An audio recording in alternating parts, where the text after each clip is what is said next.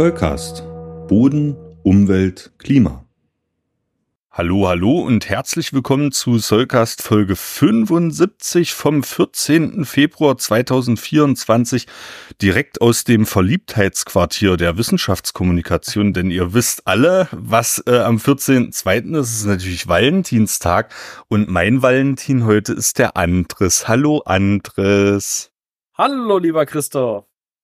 Es freut mich natürlich, mit dir ähm, diese Valentinstagsfolge aufnehmen zu können. Ähm, und wie das bei dir so gute Sitte ist mittlerweile, würde ich mal sagen. Du bist immer der, der kommt vor, vor einer Aufnahme zu mir und sagt, Christoph, pass mal auf, jetzt ist Halloween. Da müssen wir unbedingt eine Halloween-Folge aufnehmen, ne? Oder Christoph, pass mal auf, es ist Jahresende, da müssen wir eine Jahresendfolge aufnehmen, ne? Und ähm, ich bin ziemlich erstaunt, dass du diesmal nichts Valentinstagsartiges im Blick hattest, aber du hattest an Aschermittwoch gedacht. Ja, Aschermittwoch, genau. Das ist der Tag, wo die Leute anfangen zu fasten äh, bis Ostern. Punkt. Das kann man mal so, so sacken und stehen lassen. Ja, richtig. Und ähm, jetzt aber natürlich die spannende Frage, wie war da dein Gedankengang? Also so. vorab, wie, wir haben es ja wieder, du hast es ja wieder verworfen und so, aber was wolltest du äh, damit bezwecken oder was sollte das für eine Folge werden ursprünglich? Genau, ja, ich hatte mir eigentlich überlegt, dass wir uns angucken, ähm, also äh, dem Fasten folgend, ähm, was eigentlich mit dem Boden passiert, wenn der Boden fastet. Also was passiert, wenn wir aufhören, den Boden zu düngen, ganz explizit. Und ich habe nach Studien gesucht äh, und gesucht und gesucht und gesucht. Es gibt einfach keine Studien dazu, was passiert, wenn wir aufhören, den Boden zu düngen. Also in Düngerversuchen kommt es natürlich vor als, äh, als Standard oder als Nullprobe, dass man eben nicht düngt. Aber explizite Studien dazu, was eigentlich passiert im Boden, biologisch und äh, chemisch und so weiter, wenn wir aufhören zu, aufhören zu düngen, gibt es nicht.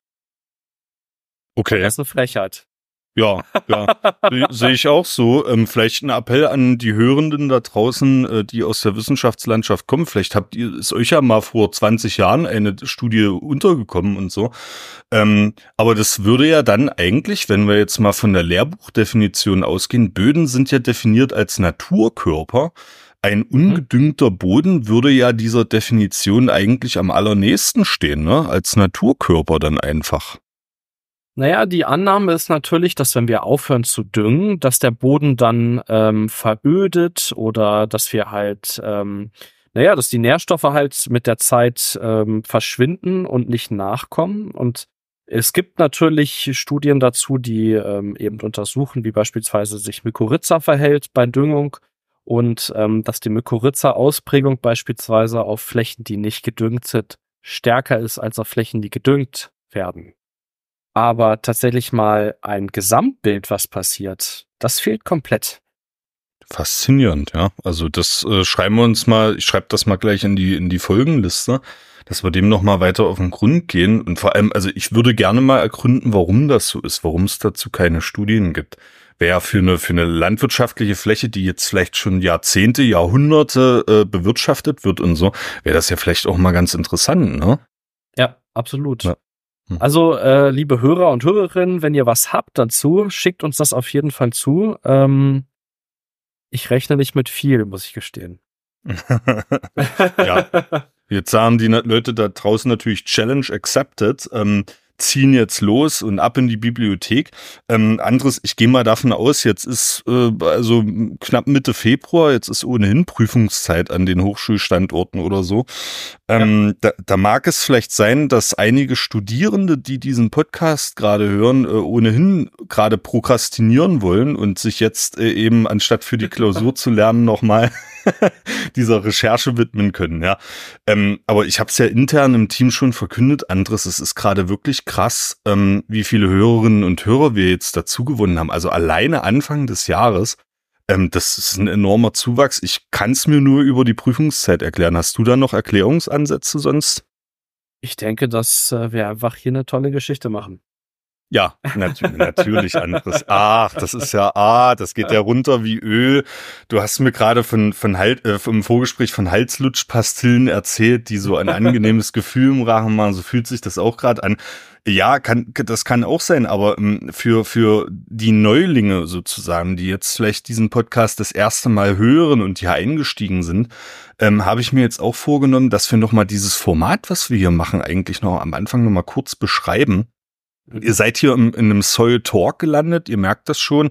Hier geht's vielleicht ein bisschen unförmlicher zu als in den anderen Formaten. Ne? Wenn wir Interviews machen, dann unterhalten wir uns mit Fachleuten. Ne? Das ist natürlich dann ein bisschen gehobenere, förmlichere Ebene. Genauso, wenn ich die Lehrbuchfolgen ins Mikrofon spreche, dann achte ich ja auch sehr auf meine Wortwahl. Ne? Hier ist es ein bisschen ungezwungen. Das ist unser hausinternes ähm, Gesprächsformat, unser Dialogformat. Und wir wollen hier am Anfang einmal so ein paar lockere Bodenthemen besprechen, bevor wir dann auch mit der notwendigen Tiefe mal in die Wissenschaft einsteigen und ausgewählte Studien zu einem kreativen Bodenthema besprechen, Andres. Ist das äh, aus deiner Sicht auch mit Blick auf diese Folge korrekt beschrieben? Auf jeden Fall. Genau Gut. das werden wir machen. Ja, da freue ich mich auch schon sehr drauf und Ihr werdet auch feststellen, wenn ihr diesen Podcast hört, ähm, meistens bin ich immer mit dabei. Das wird sich in Zukunft vielleicht mal ändern, ne? aber als, als Host ähm, ist es immer meine Aufgabe sozusagen, mir diese wissenschaftlichen Ausarbeitungen von euch anzuhören. Ne? Und da gibt's auch ganz unterschiedliche Dynamiken. Also wir reden, äh, es haben sich unterschiedliche so naja, Gesprächsrituale herausgebildet und das ist auch was, worauf ich persönlich sehr, sehr stolz bin, worüber ich mich immer sehr freue. Anderes, zum Beispiel, wenn ich mit dir schnacke, ähm, dann weiß ich schon ungefähr, was auf mich zukommt und das ist auch sehr angenehm, genauso wie bei den anderen Zollcasterinnen und Zollcaster. Schön. Ähm, ja, ich frage dich mal ganz ungezwungen zum Anfang, wir haben es ja angedeutet, äh, mal ein ungezwungener Einstieg. Andres, du bist derjenige von uns, glaube ich, mit der größten Gartenfläche. Julian hat einen Wald, der bewirtschaftet auch Wald und so. Ich glaube, die anderen haben nicht so nicht so große Gartenflächen, zumindest nicht so große wie du. Ähm, was ist denn, was steht denn gerade bei dir so Anfang Mitte Februar im Garten an? Hast du da schon viel gewirtschaftet oder ist jetzt eher Ruhephase bei dir?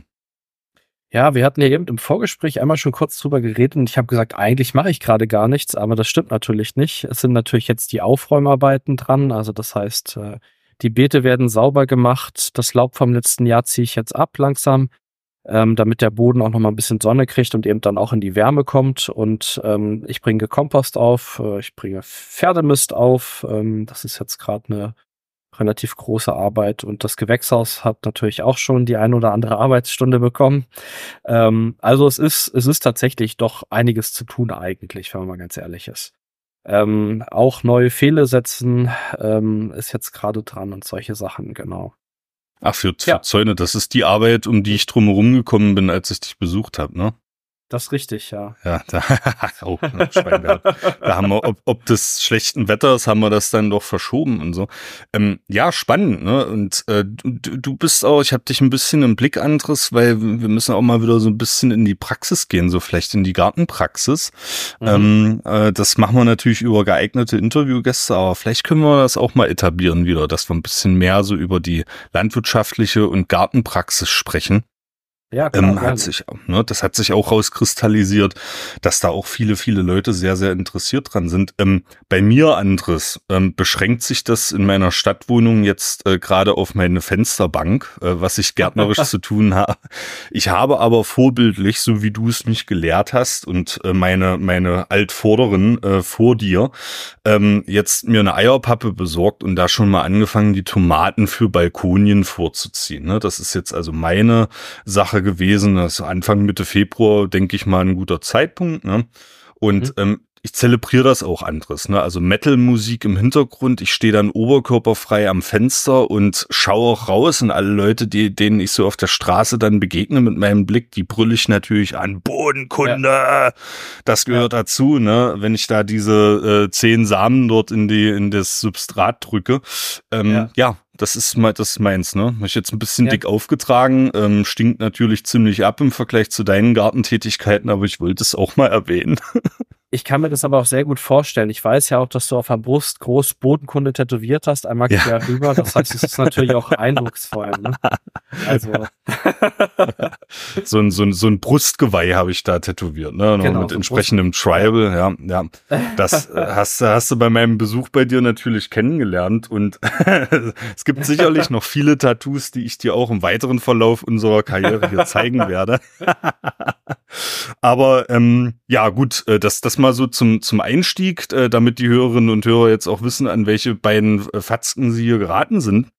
Ich starte aber mal direkt in den inhaltlichen Teil dieser Folge, damit wir nicht zu lang werden. Ähm, Andres, du hast es noch nicht mitgekriegt. Das ist dir natürlich verziehen, weil du im Garten gerade viel zu tun hast. Aber die letzte Folge mit Svenja habe ich das erste Mal über eine KI gejagt ähm, und äh, die bearbeiten lassen mit so Freizeit, die einem da immer gewährt wird beim Erstellen eines Accounts und so.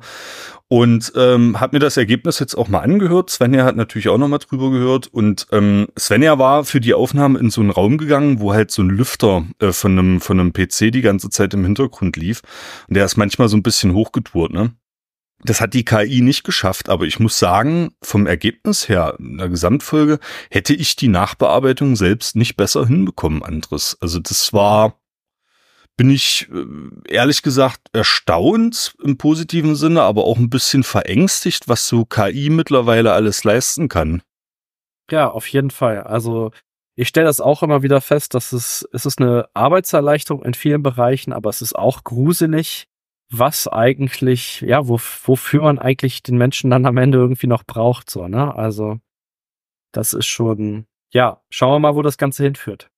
Ja, auch in der, in der Lehre, ne? du bist ja auch als nun mal als Dozent in der ja. Lehre tätig, da wird das auf euch sicherlich auch noch in verstärktem Maße zukommen, ne? Also du kannst ja, ja du kannst ja ganze, nicht nur Textbausteine, du kannst, theoretisch kannst du ganze Arbeiten von KI schreiben lassen, ne, müsstest das ja. dann halt nochmal durchschauen.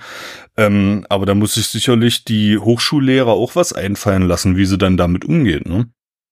Ja, also ich habe schon das Gefühl, dass äh, es ist ein Thema, es wird sich viel damit auseinandergesetzt, aber es gibt noch, es gibt noch keine Vision, sage ich mal, wie das Ganze mal sein soll, wo es mal hinführen soll, wie wir das Ganze nutzen wollen in der Wissenschaft und auch in der Lehre natürlich. Ähm, aber ja, es ändert natürlich auch das ganze Prüfungswesen. Ja, also jegliche Art von Bericht, ähm, also wenn man sich überlegt, dass die Bachelorarbeit oder die Masterarbeit äh, oder die Abschlussarbeit generell ja eigentlich das ausschlaggebendste Prüfungsereignis ist äh, in einem Studium und wir jetzt einfach äh, äh, ja viele Teile davon abgeben können, sehr gut abgeben können äh, und damit natürlich auch die Zeit verkürzen ganz stark, die wir die wir in dieses Schreiben reinstecken. Ähm, ja, es ist äh, es wird was verändern es wird was verändern, auf jeden Fall. Denke ich auch. Ich, ja, ich sehe natürlich auch den Vorteil, also wenn ich daran denke, ähm, wenn man jetzt in einem Ingenieurbüro sitzt beispielsweise und man äh, schreibt so einen klassischen Bericht, der 20 Seiten hat und man hat so seine Standardvorlage und hat seine KI dafür fertig gemacht und gibt nur noch die Daten ein und ist der Bericht draußen. Das ist natürlich auch was Schönes, ja. Also man kann auch Arbeiten, die man vielleicht nicht unbedingt machen möchte, stark verkürzen. Das muss man auch dabei sehen. Hm, das stimmt. Und ähm, kann ich dir, ich bin ja nun mal jemand, der in einem Ingenieurbüro arbeitet, äh, passenderweise, ne? Und ähm, mein Arbeitgeber, ich werde da, glaube ich, in der Karrierefolge nochmal genauer drüber sprechen, äh, die ich mit Julian demnächst mache, über Karriere für Bodenkundlerinnen und Bodenkundler. Ähm, aber mein Arbeitgeber, ähm, Arcadis, äh, kann ich offen sagen, das findet man auch, wenn man mich googelt, ne, ähm, hat intern tatsächlich auch ein Arcadis GPT. Also die haben ChatGPT neu aufgesetzt halt für Arcadis. Und das ist auch äh, so gewollt, dass man sich quasi in der Arbeit ähm, da dieser, dieser, der Benutzung dieser KI sozusagen auch mal befleißigt. Ne? Das ist ja. also bei uns auch schon längst angekommen. Ne? Natürlich ähm, Gerade wir arbeiten jetzt auch ähm, Fachplanungsdokumente aus, die dann zum Beispiel der Bundesnetzagentur vorgelegt werden. Also da kannst du nicht aufschlagen mit so einem KI-generierten Dokument, weil du natürlich auch damit rechnen musst, äh, dass sowas äh, rausgefunden wird und dass es fachlich einfach nicht auf einem Niveau ist, was ähm, was ausreichend ist dafür. Ne? Aber immerhin in der Erarbeitungsphase ist das schon angekommen bei uns. Das finde ich ziemlich abgefahren. Ja. Ja. Hätte man sich vor anderes als wir noch jung und knackig waren, da hätte man sich das noch nicht träumen lassen. Ne? Nee, das stimmt allerdings. Das stimmt allerdings. Ja, so ist es. Na, schauen wir mal, wo das noch hinführt. Aber äh, worauf ich eigentlich hinaus wollte, anderes, diese Folge, die wir jetzt gerade aufnehmen, wird die zweite Folge sein, die ich nochmal durch die KI jage. Äh, ich habe schon die Fehlerchen identifiziert. Diesmal werde ich nochmal die Einstellungen ein bisschen modifizieren. Und dann schauen wir mal, was rauskommt. Ich zähle da auch auf dich, Andres, dass du dir die Folge nochmal parallel ein bisschen anhörst und mir dann sagst, mhm. hör, pass auf, hat er mein Ä nicht richtig rausgeschnitten oder so. Das kann, das ja, klar, kann lieber Christoph, auch. das mache ich natürlich. Ja, toll, super. Das kann, das kann die KI übrigens auch, ne, so Füllwörter rausschneiden, also so äh oder oder, was man halt so manchmal unbewusst einfach bringt. Ne, das ist finde ich ist so abgefahren, was da möglich ist. Ähm, einfach nicht von dieser Welt anderes. Nächstes Thema. Ähm, wir gehen mal ins inhaltliche Vorgespräch rein, weil äh, kurz und knackig war gerade schon ähm, das Schlagwort. Kurz und knackig ist auch eine Crowdfunding-Kampagne von Sonja Medwetzki, die ich letzte Woche schon vorgestellt hatte. Die Stimme des Bodens, das großartige im Springer Verlag erschienene Buch von Sonja Medwetzki, ähm, soll als Hörbuch erscheinen. Und damit Sonja da in der Finanzierung nicht alleine dasteht, hat sie eine Crowdfunding-Kampagne aufgesetzt, die man auf Start Next äh, gut einsehen kann. Ähm, Link findet ihr wie immer in den Show Notes und da sind zum jetzigen Zeitpunkt ist so ungefähr, naja, nicht ganz ein Sechstel der ähm, benötigten Spenden zusammengekommen und das nehme ich jetzt einfach mal zum Anlass, äh, diese Kampagne gerne nochmal zu pushen hier im Soulcast. Ähm, wenn ihr jetzt in zwei Jahren äh, diesen, diese Folge anhört, dann ist das Hörbuch möglicherweise schon veröffentlicht. Dann herzlichen Glückwunsch, dann müsst ihr jetzt nichts weiteres tun. Aber wenn ihr diese Folge vor dem 1. März 2024 hört, dann geht jetzt mal bitte in die Shownotes und geht auf diese Kampagne. Ähm, weil Sonja Medwetzki hat sich einen großartigen äh, Synchronsprecher, Bodo Henkel, ausgesucht, der ähm, dieses Hörbuch einsprechen soll. Und Bodo Henkel habe ich in der letzten Folge auch eingespielt, ähm, ist als Stimme des Bodens aus meiner Sicht, findest du da keinen besseren. Also da muss ich auch selbst sagen, dass das toppt niemand, den ich sonst kenne. Das ist die perfekte Wahl. Xardas, der Dämonenbeschwörer aus dem Rollenspielklassiker äh, Gothic, wer die Stimme jetzt mal im Ohr haben will und dieses Spiel auch gespielt hat, großartige Wahl. Und damit wir das jetzt noch mal ein bisschen schmackhafter machen für euch, gehe ich jetzt mit euch noch mal diese diese Dankeschöns durch, die ihr sozusagen bei einer Spende dort erhalten könnt. Ihr könnt freie Beträge wählen, also ihr könnt da auch 8,50 Euro äh, spenden oder 2 Euro auch nur, ne? Ist vollkommen egal. Aber es gibt eben so bestimmte Dankeschön-Stufen, die ihr anklicken könnt und wo ihr euch dann registrieren könnt sozusagen und im Nachgang der Kampagne dann ein Dankeschön bekommt. Ähm, das 10 Euro ist Boden Karma, also das ist sozusagen die, die Basisstufe, ne? da kriegt er dann sozusagen, ja, Karma ist auch so ein, so ein Begriff, ne? Äh, aber das ist äh, für ein gutes Gefühl, ne? Da kriegt er ein gutes Gefühl zurück, so will's mal so beschreiben, ne? Aber ab, ab 15 Euro anderes. 15 Euro wäre so ein Ding, wo ich sagen würde, okay, anderes, äh, äh, da wärst du auf jeden Fall mit dabei. Du würdest dann das Hörbuch in einer Early Bird Variante zuerst hören können, ne? Für 15 Euro vor Veröffentlichung. Ja. Ne? Ähm, ist auch sehr beliebt, haben bisher acht Leute sich ausgesucht, diese Stufe, ne? Jetzt guckst du mich an, Andres, und wenn du Leuten über mich erzählst, dann sagst du bestimmt, ja, Christoph, ganz nett und so, ne? Aber der hat schon ein ziemlich großes Ego, sagst du bestimmt zu den Leuten, ja? das, sagst du bestimmt. Genau, ne? Ja, ja, äh, ein Riesen-Ego, der Typ, ne? Und macht hier einen Podcast auf und quatscht da Bodenzeug in, ins Internet, ne? So unglaublich, ne? Und für Typen wie mich mit so einem großen Ego gibt's dann die 25-Euro-Stufe. Ich will's zuerst hören, plus Ego-Streichler. Anderes, ja. Da wird also oh. also das, ja, da wird das Ego nochmal gestreichelt.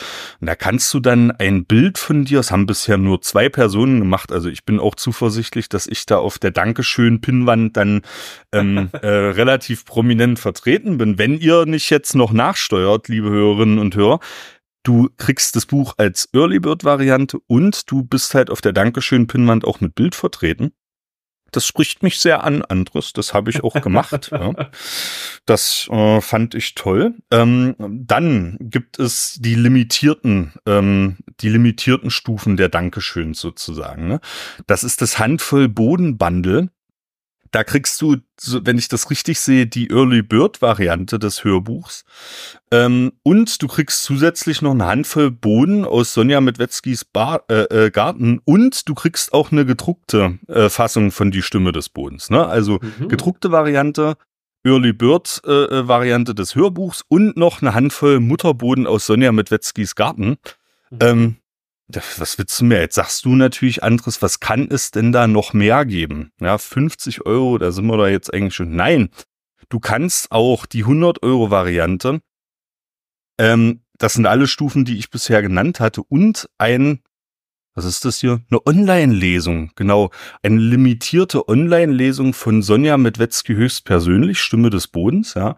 Das bietet sie also auch an. Äh, digitales Meet and Greet, äh, steht nichts dabei, dass da Bier nicht erlaubt ist. Ne? Also man könnte theoretisch mit Sonja Medwetzki auch ein Bier trinken.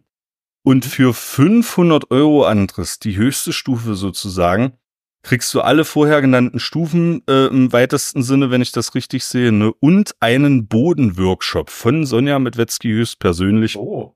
Der Autorin, ja, ähm, circa vier Stunden, Teilnehmerinnenzahl mindestens drei Personen, also mindestens drei Personen, kannst also deinen kompletten Freundes- und Familienkreis, ähm, dein ganzes Dorf anderes, in dem du wohnst, würde ja. ich dann einladen zu diesem Bodenworkshop, ne?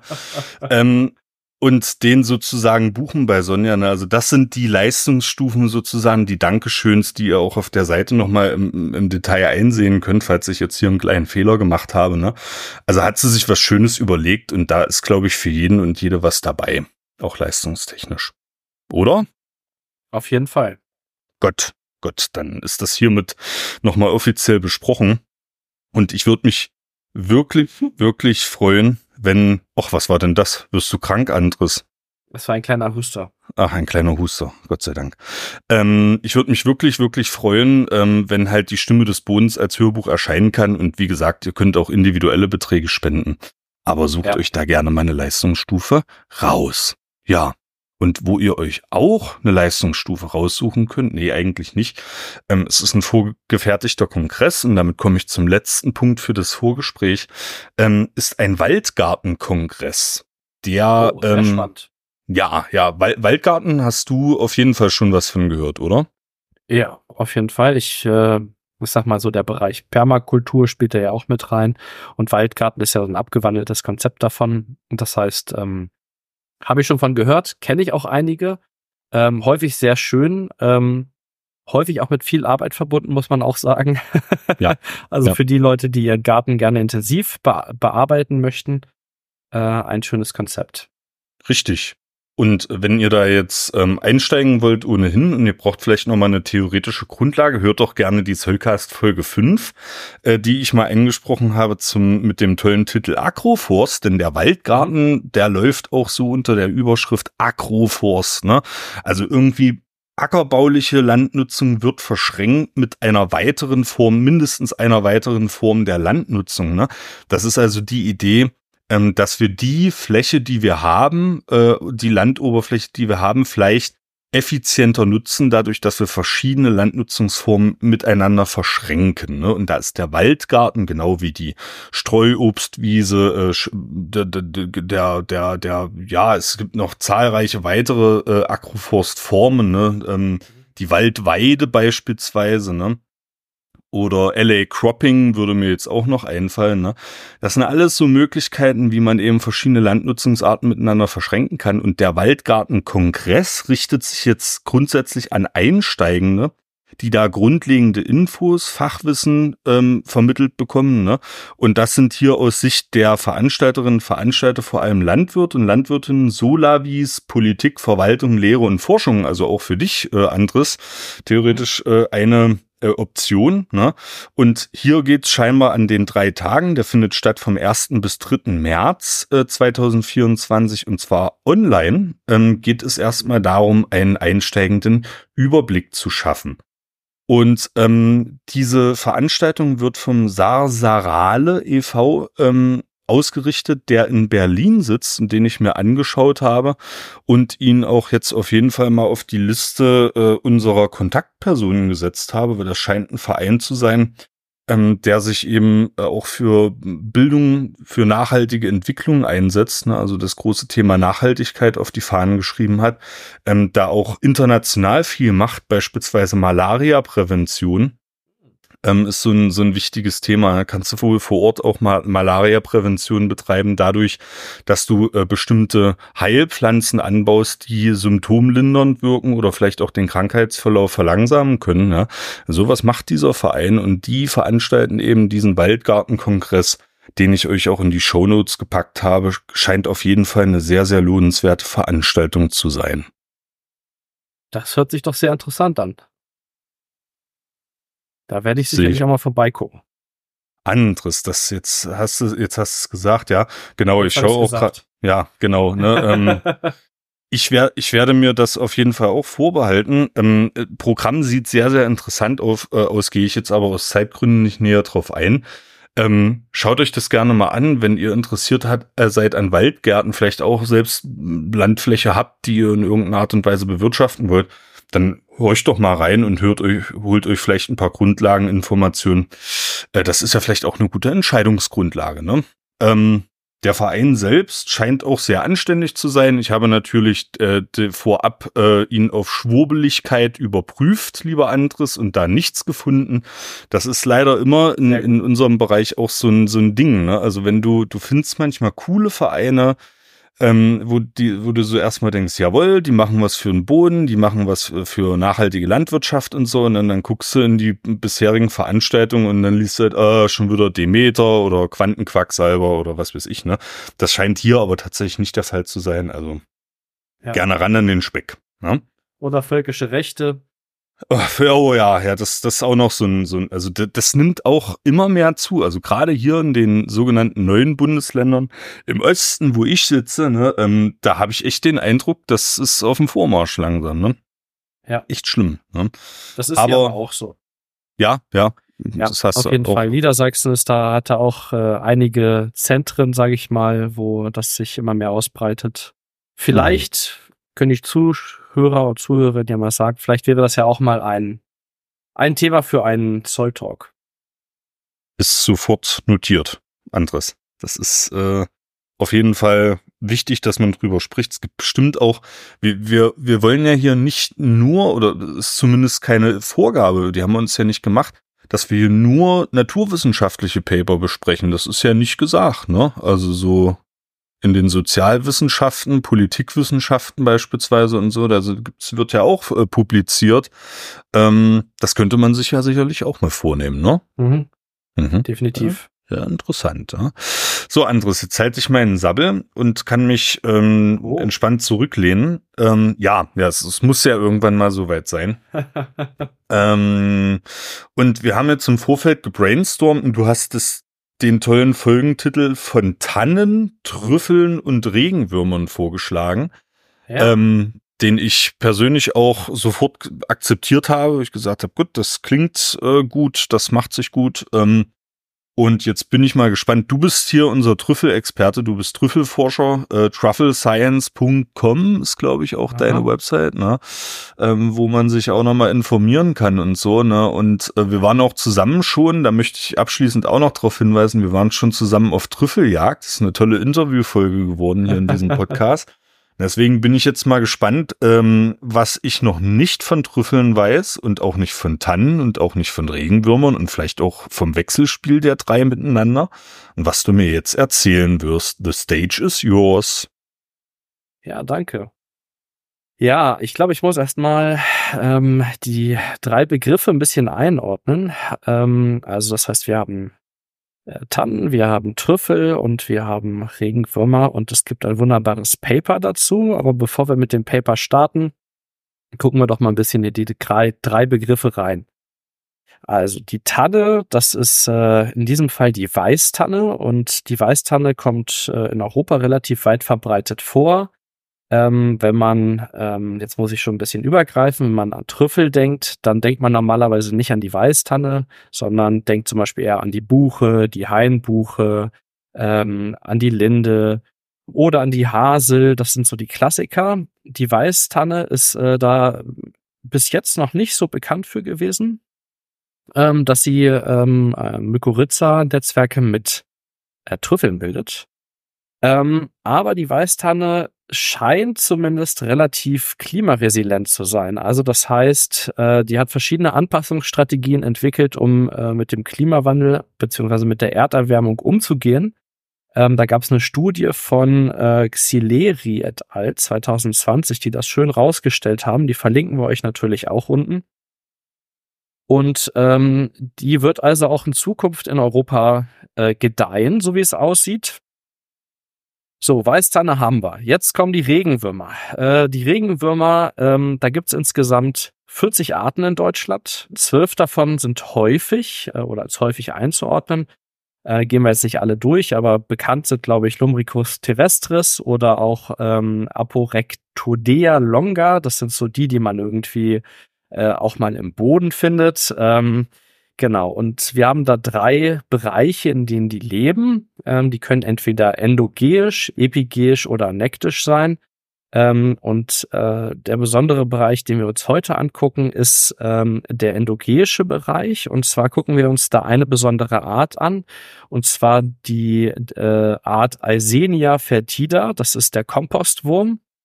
Der äh, ist, glaube ich, den meisten Leuten auch bekannt. Ja, ja. Die, äh, da, da, dazu eine kurze Rückfrage, Schrägstrich Anmerkung. Die, die, diese, diese Lebensweise, das bezieht sich immer auf die Tiefe, in, in der die Würmer leben, ne? Ja, vollkommen korrekt. Da wäre ich jetzt auch ja. gleich drauf eingegangen. Ah, cool. Okay, sorry, genau. sorry. Ähm, alles gut, alles gut. Ähm, genau. Ähm, und zwar ist es so, ähm, dass äh, die Regenwürmer eben verschiedene äh, Lebensräume besiedeln. Also wir haben die Regenwürmer, die sich vor allen Dingen auf der Oberfläche befinden, das heißt, das sind vor allen Dingen Streuzersetzer, die arbeiten die Streu so leicht in den Oberboden ein, aber gehen nicht in die Tiefe. Dann haben wir Regenwürmer, die ähm, im Prinzip die schon zersetzten Blätter und das äh, verrottete Material in den Boden ziehen und in ihren Höhlen weiter ähm, ja, verwerten, ähm, zum Beispiel auch mit verschiedenen Pilzen besiedeln und dadurch im, zur weiteren Zersetzung und auch zur Anreichung von organischem Material im Boden beitragen. Und wir haben Würmer, die eigentlich so gut wie nie an die Oberfläche kommen, sondern sich ähm, von ähm, ja, ähm, organischem Material, was in dem Mineralboden eingearbeitet ist, ähm, ernähren. Heute gucken wir uns die Streuschicht an. Ähm, und ähm, Dabei handelt es sich, oder was wir uns hier angucken, äh, ist äh, der Kompostwurm. Da hört man ja auch schon, Kompost ist ja eigentlich das, was wir oben auf dem Boden erwarten, also was oben aufliegt. Und ähm, genau, soweit, so gut. Jetzt kommt natürlich noch der spannende Teil. Jetzt kommen die Trüffel ins Spiel. Ach, bisher, äh, bisher war es nur jetzt noch nicht spannend, oder wie? Also ich fand es schon ziemlich spannend, Andres. ja, es ist halt äh, mit den Trüffeln, da werde ich immer so ein bisschen aufgeregt, weißt du ja, ne? Ist mein Gebiet. Ja, äh, ja, da ja. habe ich immer Bock drauf.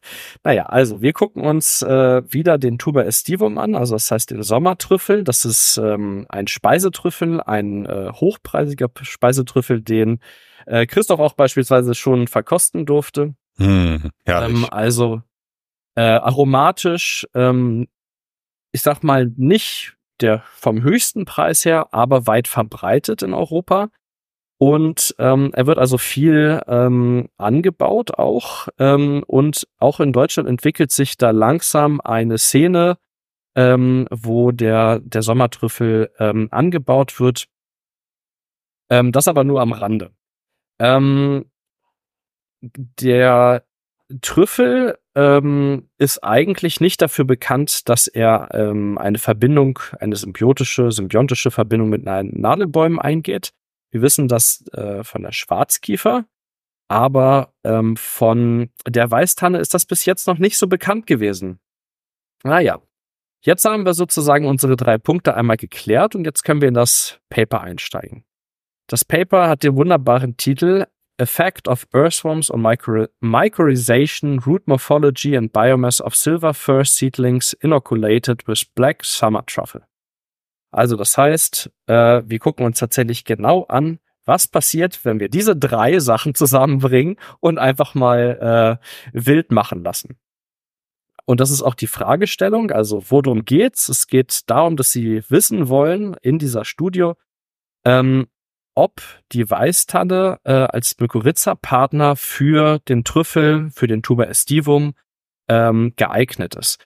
Und äh, im Folgenden, ob während der Mykorrhizierungsphase, also das heißt der Phase, wo die Spore die Verbindung mit dem, mit dem Baum eingeht, ob Regenwürmer einen positiven oder negativen Einfluss haben. So, jetzt müssen wir ganz klar auch hier nochmal hervorheben, Sie sagen, Sie verallgemeinern schon im Titel, Sie sagen Regenwürmer, ja, obwohl Sie im späteren Verlauf nur einen Regenwurm betrachten.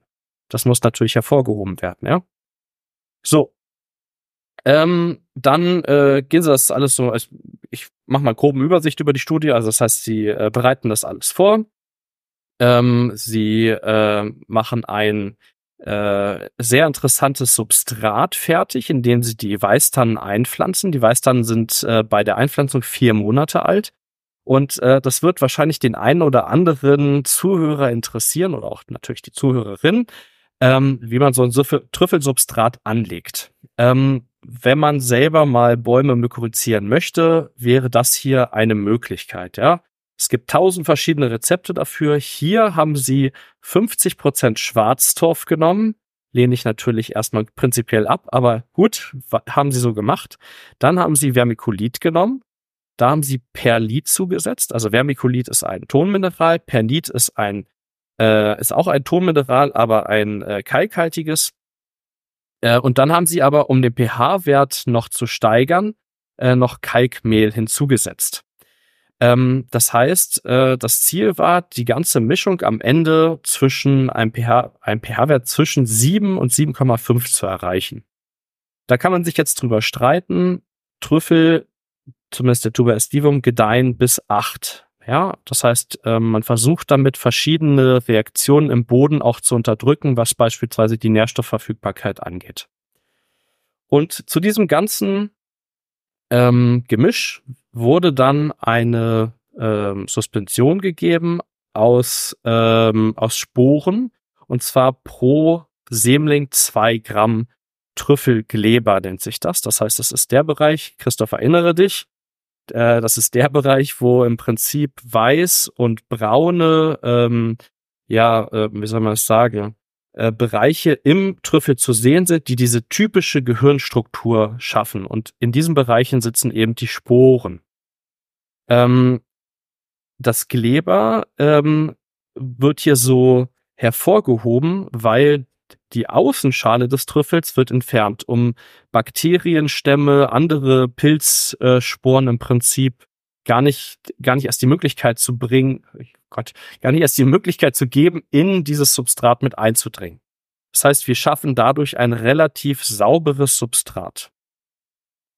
Okay. Ähm, genau. Und dann machen wir drei Versuchsaufbaue. Wir gucken uns einmal Bäume an, die ausschließlich mit Trüffeln ähm, geimpft sind. Dann gucken wir uns Bäume an, die mit Trüffeln geimpft sind und geben einen Regenwurm dazu, einen einzigen. Und dann machen wir ähm, noch eine Gruppe, die nur einen Regenwurm bekommt, ohne dass eine Impfung durchgeführt wird. Und natürlich haben wir noch einen Standard, wo weder das eine noch das andere gemacht wird. Und äh, also nicht wir machen das, sondern das ist die Studie. ähm, genau. So, und dann wird das Ganze für äh, ein Jahr lang bei konstanten Licht- und Temperaturbedingungen in ein Gewächshaus gestellt. Ich erzähle das so, so klar, weil wir ganz am Ende nochmal darauf zurückkommen und ich dann noch eine Frage an dich habe, Christoph. Oh. Ähm, genau. Naja, und dann machen wir verschiedene Auswertungen äh, mit dem Ganzen. Das heißt, das wächst erstmal, gedeiht, äh, wie auch immer. Und ähm, wir haben verschiedene Parameter, die wir uns, oh jetzt will ich schon wieder im Wir-Zustand. Also ist, äh, in der Studie werden verschiedene Parameter beleuchtet. und äh, das eine ist das Mykorrhizierungslevel. Ja, das Mykorrhizierungslevel ähm, äh, guckt sich an, wie das Verhältnis ist zwischen Feinwurzeln, die mykorrhiziert sind, und Feinwurzeln, die, die nicht mykorrhiziert sind. Das ist eigentlich relativ einfach. Und äh, dann kann man natürlich noch verschiedene andere Parameter nehmen. Zum Beispiel kann man sich angucken, ähm, wie viel Feinwurzelbiomasse ist überhaupt insgesamt da, ähm, wie hat die sich entwickelt, wie lang sind die und so weiter. Ja, Ist aber eher uninteressant. Gucken wir uns nur am Rande an.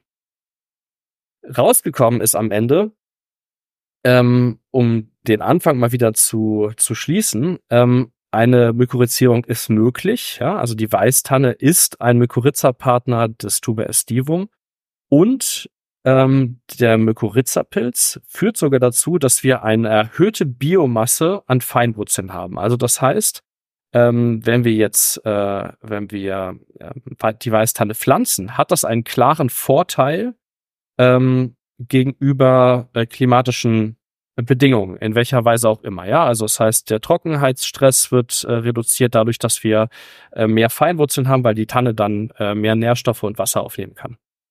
Ähm, das ist der eine Punkt, der, äh, der herausgekommen ist. Ähm, und dann gibt es noch einen spannenden zweiten. Und zwar stellen Sie da gegenüber, Sie haben einmal nach sechs Monaten und einmal nach zwölf Monaten eine eine Probe genommen und haben sich das angeguckt, jeweils an zehn Bäumen. Nach sechs Monaten kam heraus, ach so, was sie sich angeguckt haben, war ähm, die Mykorrhizierungsrate. Ähm, und das ist jetzt wirklich spannend. Also die Kontrolle, ähm, die ist natürlich immer gleich gewesen, da sind wir von ausgegangen, das ist logisch. Und dann haben wir den einen Bereich, wo wir keine äh, Regenwürmer haben, aber mykorrhiziert. Und den Bereich, wo wir Regenwürmer haben ähm, und mykorrhiziert. So, nach sechs Monaten, das ist jetzt wirklich spannend, ähm, hat die Mykorrhizierung plus die Regenwürmer dazu geführt, dass wir einen enormen Anstieg an Mykorrhiza-Verbindungen in den Feinwurzeln haben. Also im Verhältnis zu keinen Regenwürmern und der Kontrolle gigantisch hoch, ja? 50 Prozent ungefähr bis zu. Und ähm, ohne Regenwürmer nur 20. Ja? Im Vergleich nach zwölf Monaten dreht sich das um. Jetzt haben wir ohne Regenwürmer, ach Quatsch, ähm, genau, ohne Regenwürmer über 50 Prozent und mit Regenwürmern kommen wir auf unter 40. Also, um das nochmal zusammenzufassen, heißt das, am Anfang trägt der Regenwurm dazu bei, ganz offensichtlich, dass die Mykorrhizierung mit den Wurzeln stärker zunimmt. Aber je länger der Regenwurm dabei ist, umso mehr nimmt die Mykorrhizierung wieder ab. Wir haben also hier sozusagen einen Doppeleffekt durch den Regenwurm. Erst trägt er zur Verbreitung bei, also das heißt, er frisst beispielsweise die Sporen, transportiert die zu den Feinwurzeln, so stelle ich mir das zumindest vor. Naja, bringt die dorthin, äh, und äh, dann kann eine Mykorrhizierung stattfinden. Im Laufe der Zeit fängt er aber an, das Mykorrhiza zu fressen, weil das natürlich für ihn wahnsinnig nahrhaft ist und ähm, macht sozusagen diesen Fortschritt oder diesen, diesen Überhang wieder zunichte. Was letztendlich heißt, dass wir, wenn wir äh, Bäume mykorrhizieren wollen, auf gar keinen Fall Regenwürmer dazu packen dürfen. Siehst du das auch so, Christoph? Hm, naja, kommt ja, kommt ja drauf an. Äh, erstmal auch, ob dieses Studiendesign jetzt wirklich dazu geeignet ist, ähm, so, ne, das wäre ja. noch, du rastest jetzt gerade schon fast ja. aus, ne? Du, du, du bist jetzt gerade schon richtig ja. dabei. Ähm, ja, na, weil du, du hast es ja auch schon am Eingangs gesagt quasi, es ist halt ein Regenwurm erstmal, ne? Das ist halt ja. zahlenmäßig kann man sich immer drüber streiten.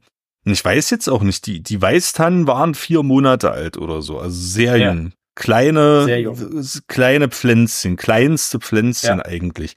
Jetzt wüsste ich nicht, ob jetzt äh, generell die Erhöhung der Mykorrhizierungsrate nicht ohnehin auch auf das grundsätzliche Wachstum dieser kleinen Pflänzchen zurückzuführen ist, in welchem Maße. Ne? Ich nehme mal an, in, in einem natürlichen ähm, Waldökosystem hast du ja nun mal überwiegend auch Weißtannen, die halt schon äh, in einem höheren Alter sich befinden, also schon ein ausgeprägtes Wurzelsystem ja. haben und sich ohnehin in ihrem ähm, Rhizom, also in ihrem Wurzelsystem, dann schon auf ein größeres Boden, Bodenvolumen erstrecken. Also das wäre dann halt so eine Frage, die ich da jetzt hätte. Und zweitens hast du jetzt die Ergebnisse ja dargestellt, hast gesagt, okay, mit dem Regenwurm ging es erstmal ab wie Schmidts Katze, ne? Und nach einiger Zeit kehrt sich das dann aber um, ne, im Vergleich zur Kontrollgruppe. Da könnte man ja auch sagen, Svenja hatte jetzt im letzten Paper eben von absoluten und relativen Effekten gesprochen. Ne? Sag, okay, am, am Anfang hätte man hier jetzt absolut gesehen eben viel, viel höhere Effekte, aber auf die, die gesamte Zeit betrachtet relativ eigentlich nicht so viel verloren mit Regenwurm. Mhm. Das wäre auch nochmal so ein Gedanke, ne? Ja. Das ist halt ne, so schnellere Einstiegswirkung äh, äh sozusagen der Mykorrhizierungsrate, aber ja. hinten raus nimmt sich's nicht viel. Ne, das wäre jetzt, wären jetzt mal so Gedanken, die ich da mal äußern würde dazu. Genau, vollkommen richtig. Das ist genau das, worauf ich hinaus wollte. Das ist, äh, also ich sag mal, wenn man ähm, im Gewerbe natürlich ähm, Bäume vorzieht, dann macht man das ja unter Laborbedingungen im Prinzip. Ja, also das heißt, das ist schon ein realer ähm, nee, realer, ähm, ja, wie soll man das sagen? Tatbestand ist das falsche Wort, aber ich glaube, es wissen alle, was ich meine. Also es findet so statt. Ja, so werden Bäume mykorrhiziert. Das sind die Bäume, die wir kaufen können und dann im Prinzip auf den Plantagen pflanzen. So, und dann ist es natürlich ähm, katastrophal, wenn wir Regenwürmer da drin haben. Ja, also das, ähm, das, weil wir ungefähr ein Jahr mykorrhizieren im Vor Vorhinein. Ja, also das heißt, ähm, die Bäume sind normalerweise ein bis zwei Jahre alt, die wir kaufen können ähm, oder dementsprechend deutlich teurer. Ähm, und das ist natürlich, äh, das ist natürlich wichtig, das zu wissen. Wenn wir jetzt aber in die Natur gehen, hat diese Studie keine Aussagekraft. Ja, also das heißt, wenn wir ähm, im Wald gucken, wie da der Prozess abläuft, dann haben wir ja, ähm, ne, wir haben weder diese zwei Gramm Trüffelkleber pro Pflanze, ja, noch haben wir irgendwie ähm, diese Art von, wir haben einen Regenwurm. Ja, so das ist halt, da findet das ganz anders statt. Also das heißt, man muss hier ganz vorsichtig sein zwischen dem, was im Labor stattfindet und dem, was in der Realität stattfindet oder draußen in der Natur. Ja, genau. Und ich hätte, ich hätte mal an, an, an der Stelle noch mal eine, eine Frage zur Anatomie äh, der, der Trüffel und zur, zur Fortpflanzung über Sporen sozusagen. Du hast ja, also ich kann mich äh, noch bildhaft erinnern an diese gehirnähnliche Struktur, die sieht man auch, äh, wenn man sich noch mal unser Interview äh, auf Trüffeljagd mit Andres Stucker anschaut, da habe ich auch äh, Bilder veröffentlicht, wo du so einen Trüffel mal angeschnitten hast. Ähm, der Trüffel hat ja nun die Besonderheit, dass die Fruchtkörper quasi im Boden ähm, äh, wachsen, wenn ich das mal so richtig sehe. Ja. Ne? Und das heißt, die Sporen sind anders als bei Pilzen, die an der Oberfläche, an der Bodenoberfläche Fruchtkörper ausbilden. Da werden die ja meistens unten fallen so entweder so raus oder manchmal gibt es auch mhm. so Effekte, dass da so, dass die so ausgepustet werden. Ne?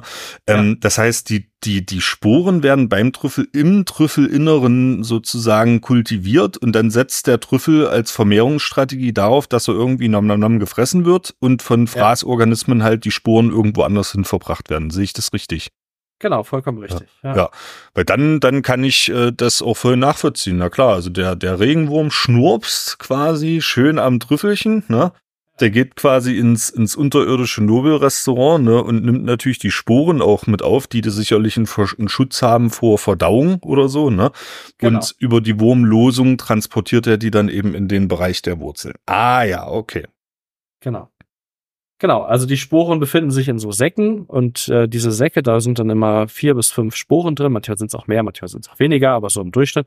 Und äh, die sind im Prinzip geschützt vor Verdauung. Das heißt, äh, die nach dem Ausscheiden ähm, findet man die auch noch so vor. Okay. Mhm. Ja, genau. Das war die Studie, lieber Christoph. Das war die Studie. Dann würde ich gerne mit dir noch kurz ähm, halt über über dieses Thema Mykorrhiz. Also vielen Dank erstmal für diese für diese spannende Studie. Wir haben ja jetzt ähm, die, die Information gewonnen und ähm, die ist tatsächlich auch für mich neu, weil ich mit dir auf der Trüffelplantage eine ganze Menge gelernt habe, Andres. Ähm, ich habe ein halbes Feldbuch vollgeschrieben mit Wissen, das du mir entgegengeworfen hast. Ne? Und ein Merksatz war auf jeden Fall, hast gesagt, Christoph, Hainbuchen und Eichen sollst du suchen. Ne? Das sind typische Mykorrhizierungspartner für den Trüffel weiß ich noch, du, du, du, du standst dort, es fing gerade an, leicht zu regnen, leichter Nebel stellte sich ein. Und da hast du dich so ikonisch zu mir rübergedreht, hast gesagt, Hainbuchen und Eichen. Was gibt's noch so für typische Mykorrhizierungspartner für Trüffel, die man kennt, die schon alt lange bekannt sind? Ja, ähm, Hasel ist, glaube ich, mhm. so der Klassiker. Das ist auch das, was die meisten Leute, glaube ich, anpflanzen. Immer unter diesem Gesichtspunkt, dass man sagt, na ja, Hasel ist halt eine Zwei-Nutzungsart. Ne? Man kann halt die Haselnüsse theoretisch gesehen auch noch ernten. Ich glaube nicht, dass das realistisch jemand tatsächlich tut, aber lasse ich mal dahingestellt. Äh, Linden findet man äh, auf jeden Fall. Und ansonsten hast du die schon ganz richtig genannt. Eichen, äh, Buchen, Hainbuchen.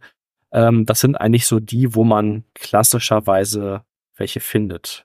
Ja. Jetzt ist es natürlich so, ähm, das hatte ich glaube ich eben auch schon erwähnt, es gibt eben noch die Schwarzkiefer, die auch eine Mykorrhiza eingeht und es ist auch so, dass es Bäume gibt, die, wenn sie Not am Mann haben, dann eben auch eine Mykorrhiza mit allen ähm, Ektomykorrhiza-Pilzen eingehen können. Ja, also das heißt, ähm, beispielsweise Pappeln äh, stehen auch im Verdacht, dass sie Verbindungen mit äh, Tuber estivum eingehen.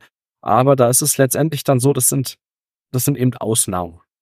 Ja, also ja. die Natur passt sich natürlich auch immer an. Ja, ja. Richtig. Und ohnehin diese, man könnte sich das ja jetzt so schön als Labor, Lehrbuchversuch vorstellen, ne? dass die Hainbuche, die Linde, die Hasel hast du jetzt genannt, ne? Und überall da suchst du nach Trüffeln. Aber der Trüffel hat ja nun mal noch eine, eine ganze Reihe weiterer Umweltgrößen, ähm, ähm, Steuerungsgrößen sozusagen, ähm, auf die er spezialisiert ist. Ne? pH-Wert ist ja eine mhm. der wichtigsten ökologischen Steuerungsgrößen sowieso, aber du hast mir auch gesagt, Trüffel generell eben im pH-Wert äh, bis acht hast du gesagt, ne? Aber schon, ja. ja, im neutralen Bereich. Ne? Du hattest da auch auf der DBG-Jahrestagung entsprechend ein Poster vorgestellt, ne, wo mhm. du die, die potenziellen Verbreitungsgebiete Gebiete des Trüffels, des Tuber estivum, glaube ich auch, ja, ähm, genau. einmal in einer Karte dargestellt hattest. Ne? Und das kann man über, über pH-Wert abschätzen. Ja? Weil da frage ich mich jetzt auch, Weißtanne hätte ich schon alleine aus dem Grund gar nicht ähm, im Fokus gehabt, ne? Weil ja. ähm, weiß ich, Weißtanne sicherlich auch eher in Hanglagen, ne? Also so die Tanne, genau wie die Fichte, die ver vermute ich irgendwo so im Mittelgebirge, ne? Ähm, und dann weiß man ja, dass nun mal die Streu äh, von Tannen, Fichten und so, die Nadelstreu, ähm, auch eher einen tieferen pH-Wert ähm, in der Zersetzung dann verursacht. Ne? Das hat sicherlich mhm. was mit den organischen Abbauprodukten äh, zu tun, müsste man auch mal eine Folge dazu machen. Äh, also hätte ich da den Trüffel alleine schon aufgrund des niedrigen, potenziell niedrigen niedrigen pH-Werts auch nicht drunter vermuten. Muss also die Weißtanne auch noch, wie bei dir, so auf äh, Jura- und Kreideformationen, ne, also auf Böden, die sich auf kalkhaltigen Ausgangssubstrat gebildet haben, irgendwie existieren, damit dann die Umweltbedingungen da eine Mykorrhizierung zulassen, oder? Ja, ich glaube, da ist die Frage tatsächlich, ähm, wie, also wenn wir unter natürlichen Bedingungen gucken, ja, dann ist sie ja eher ein Hochgebirgsbaum mhm. als ein Baum, der im Mittelgebirge vorkommt. Mhm. Also die Tanne kommt natürlicherweise hier in uns, also ich, das, äh, ich denke, ich habe es nicht ganz auf dem Schirm, aber ich denke, es gilt für Halle genauso, ähm, wo du ja jetzt gerade sitzt. Ähm, ich sitze in Leipzig.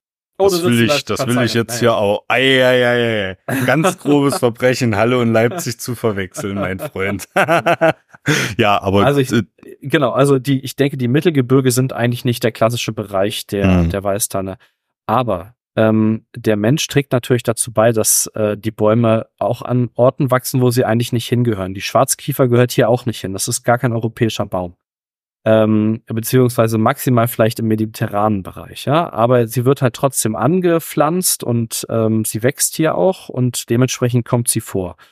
Und ähm, wenn wir natürlich darüber sprechen, dass wir Plantagen anlegen wollen, Trüffelplantagen, und gleichzeitig ähm, sagen, okay, wir wollen Bäume, die dem Klimawandel entgegenstehen können, dann ist es natürlich schon interessant zu gucken, ob wir eben solche Bäume finden. Ähm, wenn man beispielsweise die Elsbeere ist ja auch so ein, äh, so ein Baum, der dir sicherlich ein Begriff ist, ähm, die sehr langsam wächst eigentlich, ähm, sehr stabile Klimaresilienz äh, aufweist. Ähm, also im Prinzip auch für die Zukunft einfach gut geeignet ist, aber die letzten 70 Jahre kaum gepflanzt wurde. Ähm, ich weiß nicht genau, wie das bei euch ist, aber zumindest hier in der Region, ähm, naja, kommt sie eher selten vor. Ähm, und ich denke mal, solche Bäume muss man dann schon raussuchen auch. Also das macht äh, unter dem Begriff Nachhaltigkeit einfach Sinn, dass man ja, schaut. Ja. ja, ja, sehr faszinierend. Ne? Hätte ich halt so nicht auf, auf dem Schirm gehabt. Äh, ohnehin, also bis ich dich kannte, hätte ich überhaupt nicht auf dem Schirm gehabt, dass, in, in, dass Deutschland nun mal auch ein Trüffelland äh, ist. Also dass, dass es in, in Deutschland ähm, große Gebiete gibt, in denen überhaupt Trüffel vorkommen. Du hast mich da eines Besseren belehrt. Ähm, ja, aber auch natürlich die Weißtanne hätte ich nun überhaupt gar nicht in den Fokus genommen, aus eben besagten ja. Grunde. Aber wenn du das ich jetzt auch, auch nochmal, hm, ja, ne? Ja. Ja. Äh, wenn du das jetzt aber auch nochmal so einordnest, Trüffel ist nun mal auch für die Landwirtschaft, ne? also sozusagen für die Wirtschaft auf dem Lande, ähm, sicherlich ein lukrativer Forschungszweig. Ne? Das ist ja auch ein Grund, äh, äh, warum, warum du das mitmachst. Ne? Und das ist auch gut so, ähm, weil der Trüffel natürlich kultiviert werden kann. Und das heißt also, diese ja. Forschungsergebnisse, Mykorrhizierung Weißtanne ne, und andere klimaresiliente Baumarten die haben auch für die landwirtschaftliche, für die Kultivierung von Trüffeln sozusagen auch nochmal einen weiteren Zweck. Ja. Ja. Mhm. Genau. Sehr, sehr interessant. Ja. An der Stelle möchte ich gern auch gleich nochmal einhaken. Äh, ich habe einiges an Zuschriften bekommen, was die Trüffel angeht, wo ich mich sehr drüber gefreut habe. Äh, liebe Zuhörerinnen und Zuhörer, äh, macht das gerne weiter so. Wenn ihr Fragen habt oder Anregungen, schreibt mir gerne ähm, auf den üblichen Wegen. Ähm, ich bin da immer offen. Ist, manchmal dauert es vielleicht mal ein bisschen länger, bis ich antworte, weil ich ja einfach auch noch ein bisschen arbeiten muss nebenbei. Aber ähm, genau, wenn man Geduld hat, dann bitte schreiben. Ja, Punkt. Das schreibt anderes, schreibt bloß nicht mir. Ich habe keine Ahnung von Trüffeln. Aber dafür bist, Nein. dafür bist du ja da, Andres. Ne? Ich habe ähm, vor dieser Folge gesagt, Andres, wir müssen jetzt mal wieder ein bodenbiologisches Thema machen.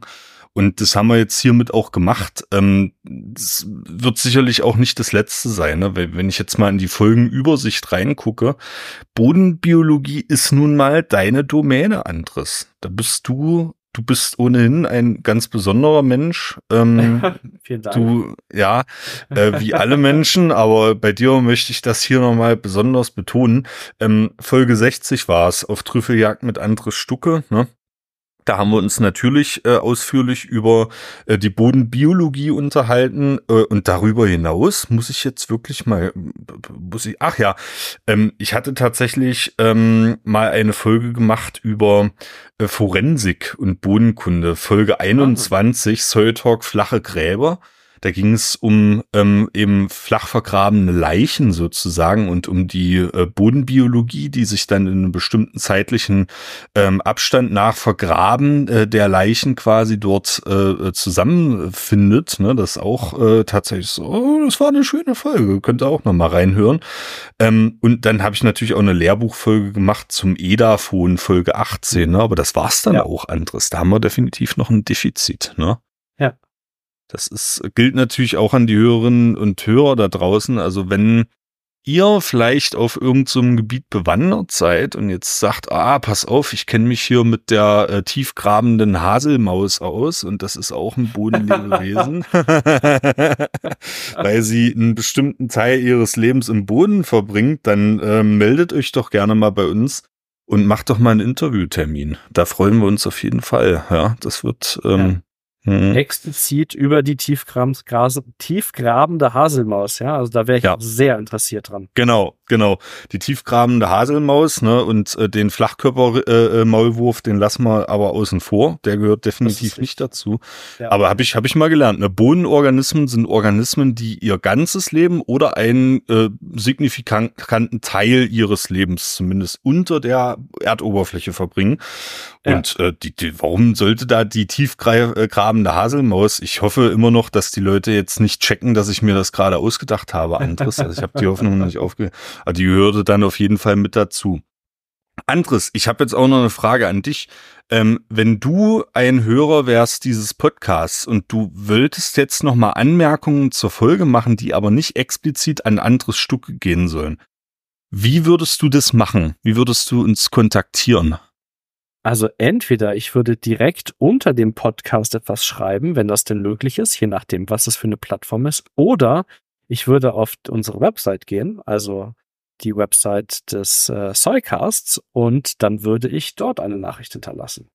Das ist alles möglich, sehr gut. Äh, das wäre sogar eine, eine recht kreative ähm, Sache, die wir lange nicht mehr hatten. Also ihr könnt auf der Website www.zollcast.de habt ihr natürlich immer eine Folgenübersicht und da könnt ihr unter jeder Folge einen Kommentar hinterlassen. Krieg nachts um drei immer eine schöne Benachrichtigung, klingelt mein Handy und alles leuchtet und so und dann wird das sofort bearbeitet. Ähm, wenn ihr ein bisschen kontaktunfreudiger seid oder ich sag mal, es sind ja manchmal so Hemmschwellen da, ne? Also so öffentliche Kommentare zu schreiben und so, das ist einfach so, ne? Oder auch Leute spontan anzusprechen, ist einfach eine Hemmschwelle da. Wenn ihr es also ein bisschen diskreter wollt und so, haben wir auch eine E-Mail-Adresse info@zollcast.de. Ähm, die ist ja sehr diskret, hat schon fast Beratungscharakter und da könnt ihr euch vertrauensvoll hinwenden, auch mit den großen und kleinen Sorgen, mit Folgenvorschlägen, mit Lob und Kritik. Da freut sich das Team auch immer. Und du hast mir jetzt auch gesagt, Andres, auch du liest meine Team-Newsletter, ne? Da kommt sowas ja. immer alles rein an euch. Ja. Mhm. Ja, burcht euch das mal an von Andres, der liest die auch. Und ähm, das, ich fasse das immer fürs Team alles zusammen und wir freuen uns wirklich auch, ach, so, schon so tolle Rückmeldungen bekommen von, von Landwirtinnen und Landwirten, die die Folgen auf dem Trecker hören und ach, und Fragen und Themenvorschläge und so. Das ist immer so toll, weil ähm, ich muss ehrlich sagen, man spricht hier so ins schwarze Netz hinein und weiß gar nicht, wer hört das eigentlich, ne? Sind so viel ja. tausend Leute, sieht das man stimmt. die Statistiken, ne? aber wer ist das eigentlich? Da könnt ihr euch ruhig mal bei uns melden. Ähm, darüber hinaus soziale Medien, Blue Sky, äh, Instagram, Facebook und ich habe auch noch den reliktischen äh, Twitter-Account. Der wird allerdings nicht mehr bespielt, äh, den habe ich noch stehen lassen. Auch da könnt ihr natürlich zu uns Kontakt aufnehmen, das ist überhaupt kein Problem. Und ähm, ja, wir freuen uns natürlich auf viele, viele weitere Folgen, die wir hier dem Boden widmen können in der einen oder anderen Art Bodenbiologie. Ja, meine Domäne ist eher so die Bodenchemie. Äh, da wird auch noch eine ganze Menge kommen. Ähm, Bodenphysik, Bodenstruktur, ähm, Nutzpflanzenwissenschaft, alles das und natürlich der große äh, Themenblock Klimawandel. Alles das spielt hier immer bei uns mit rein. Und Andres, wenn du, du, du beendest jetzt diese Folge und ähm, du hast jetzt die Aufgabe, Schlussworte zu finden, die den Leuten nicht nur die Tränen in die Augen treiben, sondern die sie auch noch veranlassen, äh, uns äh, auch in den kommenden Wochen noch weiter zu hören. Ähm, ja, viel Spaß dabei, Andres. Ja, ähm, also ich höre den Zollcast auch immer auf dem Trecker. Der Sollcast ist für euch kostenlos und das soll auch so bleiben. Ihr könnt uns dabei helfen. Zum Beispiel durch eine kleine Überweisung auf das Geschäftskonto oder via PayPal. Wie das genau funktioniert, seht ihr auf sollcast.de unter dem Punkt Unterstützen. Das Geld wird für die digitale Infrastruktur verwendet und darüber hinaus in Technik investiert. Vielen Dank für eure Unterstützung.